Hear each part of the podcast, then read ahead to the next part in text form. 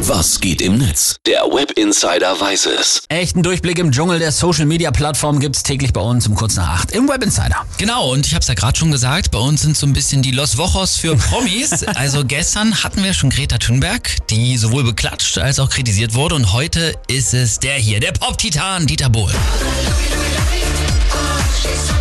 Bitte keine Reunion Modern Talking, bitte nicht. Bitte, bitte, bitte nicht. Nein, nein, zum Glück nicht. Aber Dieter Gott.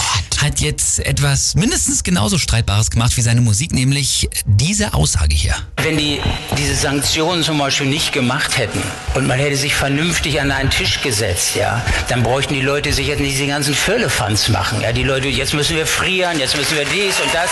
Das ist doch alles Scheiße.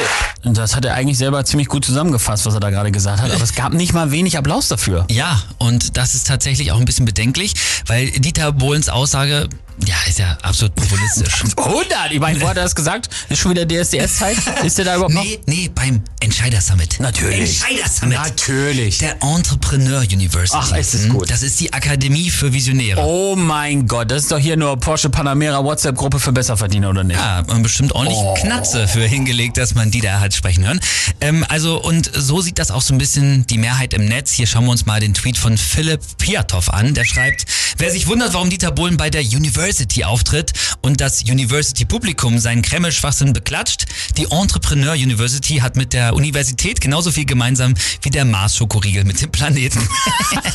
Und Harry schreibt noch, dass diese University Schwachsinn ist. Das zeigt sich schon an der beschissenen Idee zu glauben, es sei eine gute Idee, Dieter Bohlen nach seiner Meinung zu einem Krieg zu Ja, fragen. jetzt auch mal im Ernst, Dieter Bohlen ist noch nie durch besonders kluge oder reflektierte Äußerungen aufgefallen. Ja. Keine Ahnung, warum jetzt alle so überrascht sind davon. Aber man wundert sich natürlich trotzdem ein bisschen, es gibt sehr, sehr viele User, die auch äh, Dieter Bohlen eben dafür loben und halt sowas schreiben wie, ja, endlich, endlich, nimm's mal einer im Mund, endlich sag's mal einer. Oh ja, genau, so eine Camp David Armee oder wer?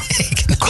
Sascha Germany schreibt noch, ich sag nur so viel, bei gefährlichem Halbwissen fehlt meist die wichtige Hälfte.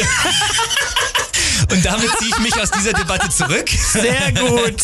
Und Sarah Strange schreibt noch, ich bin so froh, dass sich jetzt endlich auch mal Dieter Bohlen zur Ukraine-Politik der Bundesregierung positioniert hat. Als nächstes dann bitte Fotzi Bär, Tinky Winky und Schweinchen Dick.